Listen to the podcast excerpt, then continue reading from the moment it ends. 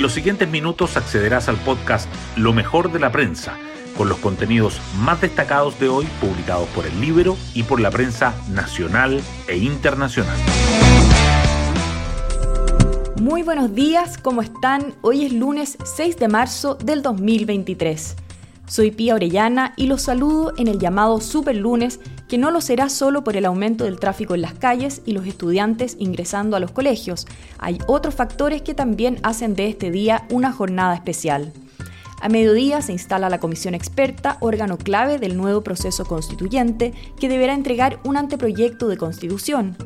Eso sí, se espera que la puesta en marcha sea con menos estridencias que el primer intento que tuvo la convención. En paralelo, en la moneda se aprestan al ajuste de gabinete, mientras el nivel de aprobación del presidente muestra un repunte. Hoy destacamos de la prensa.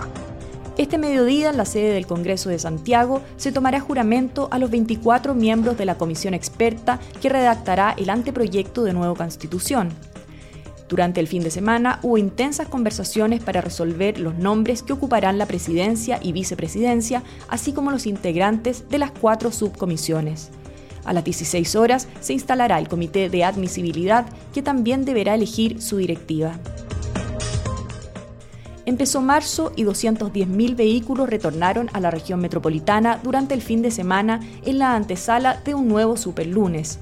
El año escolar y laboral inicia oficialmente hoy, lo que amenaza con generar congestión en diferentes puntos de la capital. Las autoridades esperan amortiguar los impactos mediante un aumento de la flota de buses, una mayor frecuencia del metro y el despliegue de 8.000 efectivos policiales más. El ejército mantiene 4.000 efectivos desplegados por incendios, seguridad y migración, la institución armada está cumpliendo labores de control en el norte, la Araucanía y Ñuble, lo que ha significado el traslado de casi el 8% de su dotación. Esto sin considerar el personal de apoyo en las unidades de militares del país, el que se encuentra realizando otras labores en terrenos y que está en maniobras de entrenamiento correspondientes a sus respectivas especialidades que se realizan permanentemente. Las personas afectadas por incendios enfrentan las dificultades de la reconstrucción. Mientras se mantienen viviendo en carpas dentro de los terrenos en que perdieron sus casas y enseres, habitantes de las comunas de Santa Juana y Tomé, ambas en la región del Biobío, destacan la ayuda entregada por particulares de otras ciudades que han llegado a la zona de la emergencia. Entre otros problemas, mencionan la lenta e incompleta instalación de viviendas de emergencia. En vísperas del primer año del gobierno y en medio del debate sobre un cambio de gabinete, la ministra de las Express, Ana Lía Uriarte, afirmó que nosotros no queremos renunciar al programa. Dijo que todo el eje está centrado en una mejora de la gestión y no queremos hacer nada distinto de aquello que tenga una impronta progresista. En el Libero, el expresidente de la CPC y hoy candidato al Consejo Constitucional, Juan Sutil, aborda los primeros 12 meses del gobierno del presidente Boric. La sociedad le está diciendo al gobierno que ya no está para política adolescente, señala.